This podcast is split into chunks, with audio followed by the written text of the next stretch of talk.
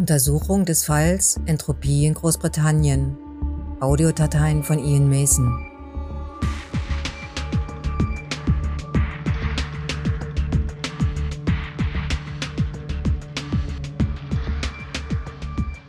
Ich hatte nicht gedacht, dass ich so schnell wieder die Notwendigkeit sehe, meine Erlebnisse aufzunehmen. Doch das, was ich jüngst erlebt habe, würde ich noch nicht einmal glauben, hätte ich es nicht selber erlebt. Es war ein Montagmorgen, als die Ereignisse ihren Lauf nahmen. Der Tag war schon komisch. Naja, irgendwie ist alles komisch an diesem Hotel. Nein, nicht alles, nur vieles. Also einiges. Zum Beispiel, und ich dachte, das ist nur ein Gimmick für die abergläubigen Gäste, das Zimmer 15. Dieses ist immer defekt. Egal wie oft der Hausmeister es repariert, es bleibt defekt. Da wird es auch nicht an Gäste vermietet. Eigentlich müsste es ja das 13. Zimmer sein. Doch genau das ist eben das Komische. Warum 15? Wenn schon mysteriös und komisch, dann doch bitte auch richtig und das 13. Zimmer nehmen. Das reicht nun nicht? Kein Problem. Hier das nächste. Wir haben im Hotel eine Etage, in welche hin und wieder Personal verschwindet. Und offensichtlich scheint das hier niemand wirklich zu beunruhigen. Tatsächlich wischte der Hoteldirektor, Mr. Dawn, meine Besorgnis einfach mit den Worten weg, oh, Sie kommen doch wieder. Also sich da gar kein Problem.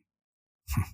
In meinen ersten Tagen im Hotel als Sicherheitsmann wunderte ich mich schon, warum in der Etage ein Tablett mit Wasser und etwas zu essen bereitsteht und jeden Tag neu aufgefrischt wird. Mr. Dawn auf meine Fragen darauf, wenn Sie wiederkommen, dann sind Sie bestimmt durstig und hungrig. Da finde ich, das bereitzustellen ist das Minimum, was ich als Direktor tun kann. Also, das ist wirklich seltsam. Naja, und an eben diesem Montag war es wieder mal ein komischer Tag. Etwas komischer als sonst. Als ich am Morgen Markus im Garten traf, Markus McCallum ist der Gärtner des Hotels, wir tauschen uns so oberflächlich wie sonst auch aus.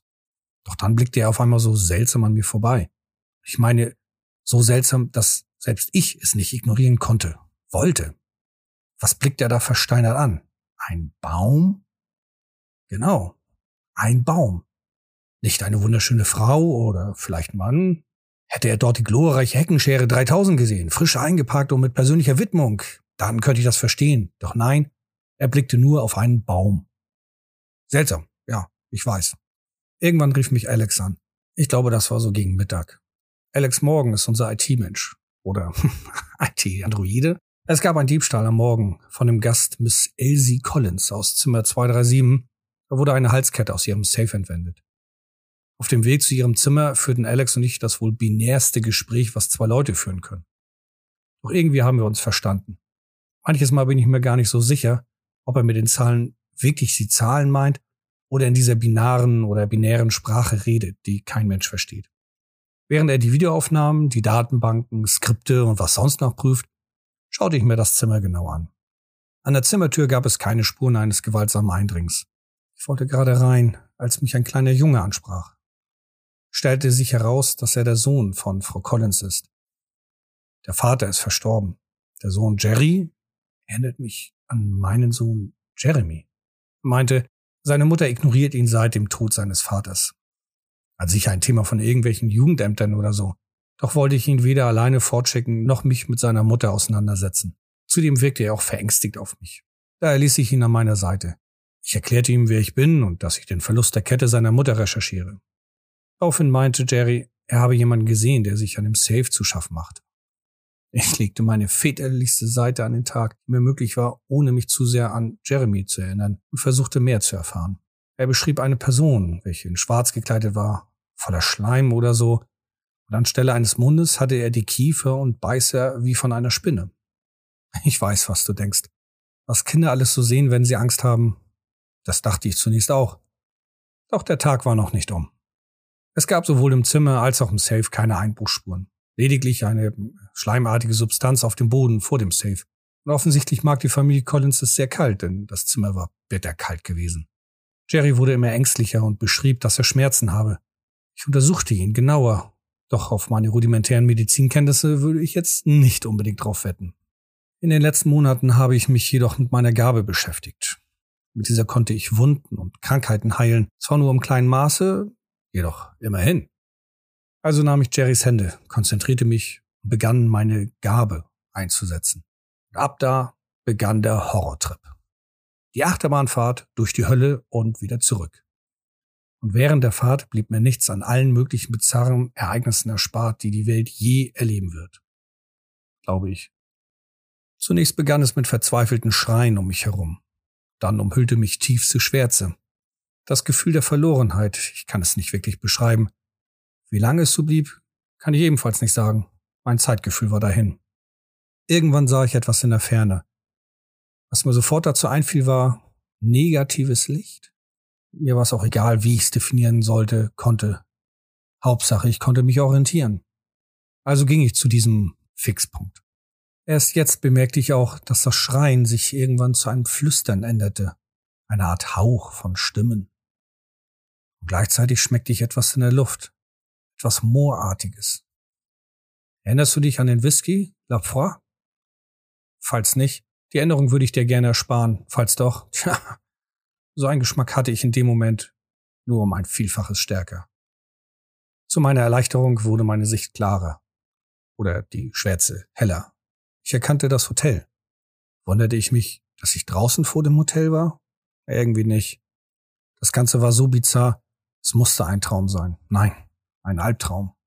Oder ich wurde unter Drogen gesetzt und spielte nun in dem fürchterlichsten Horrorfilm mit, den die Welt hoffentlich nie zu sehen bekommt. Mit jedem Schritt änderte sich die Szenerie vor dem Hotel. Immer mehr schemenhafte Gestalten tauchten aus dem Nichts auf. Gesichtslose Personen, die wie Halme im Wind langsam hin und her wiegten. Wie poetisch. Es wirkte auf mich so, als würden sie mir Platz machen, als sich eine Art Gang zwischen ihnen bildete. Und dann packte es mich, wie eine steinerne Hand, die mein Herz ergriff. Ich hörte eine Stimme aus dem gehauchten Flüstern heraus. Egal wie lange es her ist, diese Stimme werde ich nie vergessen. Die Stimme meines Sohnes schwebte durch die Luft zu mir. Sie kam aus dem Turm, welcher unweit des Hotels stand, Egal wie klug oder blödsinnig diese Entscheidung war, jeder würde dorthin gehen, wäre er an meiner Stelle. Jeder. Also urteile nicht so schnell. Während ich nun zu diesem Turm gehe, wurden die schemenhaften Gestalten weniger. Doch das war mir in dem Moment egal, denn Jeremy trat aus dem Tor hervor. Ich eilte sofort zu ihm. Ja, ich weiß. Das war er nicht wirklich, doch irgendwie gefiel es mir, mich für einen Augenblick darin zu verlieren, dass er doch noch lebte. Kaum war ich in Hörweite, brachte Jeremy mich mit dem ersten Satz aus allen Reserven. Es war nicht deine Schuld. Er nahm meine Hand, die Hand, welche ich einst hielt, als ich meine Gabe bei ihm anwendete. Während er mich weiter zum Tor führte, verschwanden die flüsternden Stimmen vollends. Schließlich endete unser Weg an einem großen Stein. Unzählige Namen waren darin eingeritzt, und ohne dass es jemand, Jeremy, mir sagen musste, ahnte ich, fühlte ich, dass nun auch mein Name dort auftauchen musste. Instinktiv hob ich meinen Finger. An dessen Kuppe war plötzlich Farbe. Einst hatten Jeremy und ich oft mit Fingerfarben gemalt, und genauso malte ich nun meinen Namen auf den Stein. Wie durch ein Wunder, oder war es Magie, entstanden Kerben dort, wo ich mit der Farbe drüber strich. Als ich fertig war, stand nur noch mein Name in dem Stein geritzt.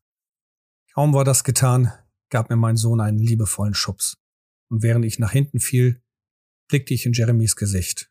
Es wirkte friedlich und hoffnungsvoll. Dann landete ich im Flur des Hotels, vor dem Zimmer 237. Jedoch waren die Farben blass und alles wirkte verfallen und heruntergekommen. Mein Blick fiel auf den Mann, eher Kreatur. Sie zog eine Halskette aus der Wand. Ja, aus der Wand.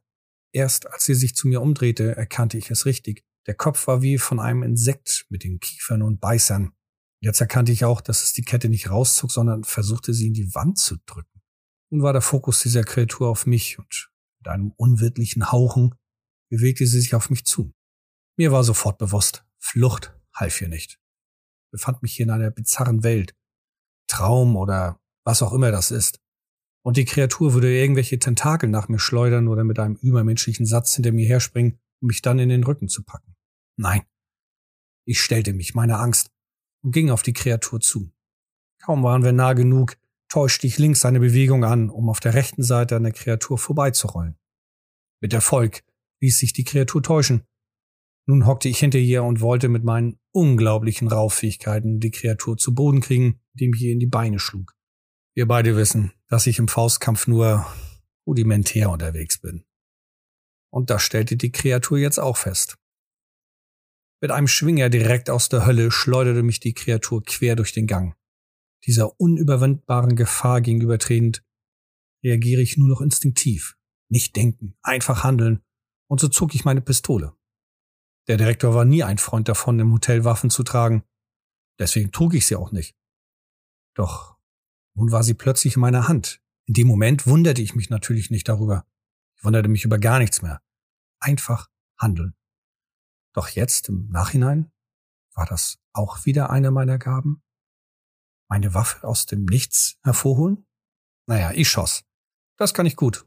Was erzähl ich's dir? Das wirst du nicht vergessen. Ist wohl wie mit Fahrradfahren. Doch egal wie gut die Kugeln trafen, die Kreatur lachte nur darüber. Verzweiflung hatte ich schon häufiger mein Leben gehabt und auch das Ende meines Lebens vor mir gesehen, und ich lebe immer noch.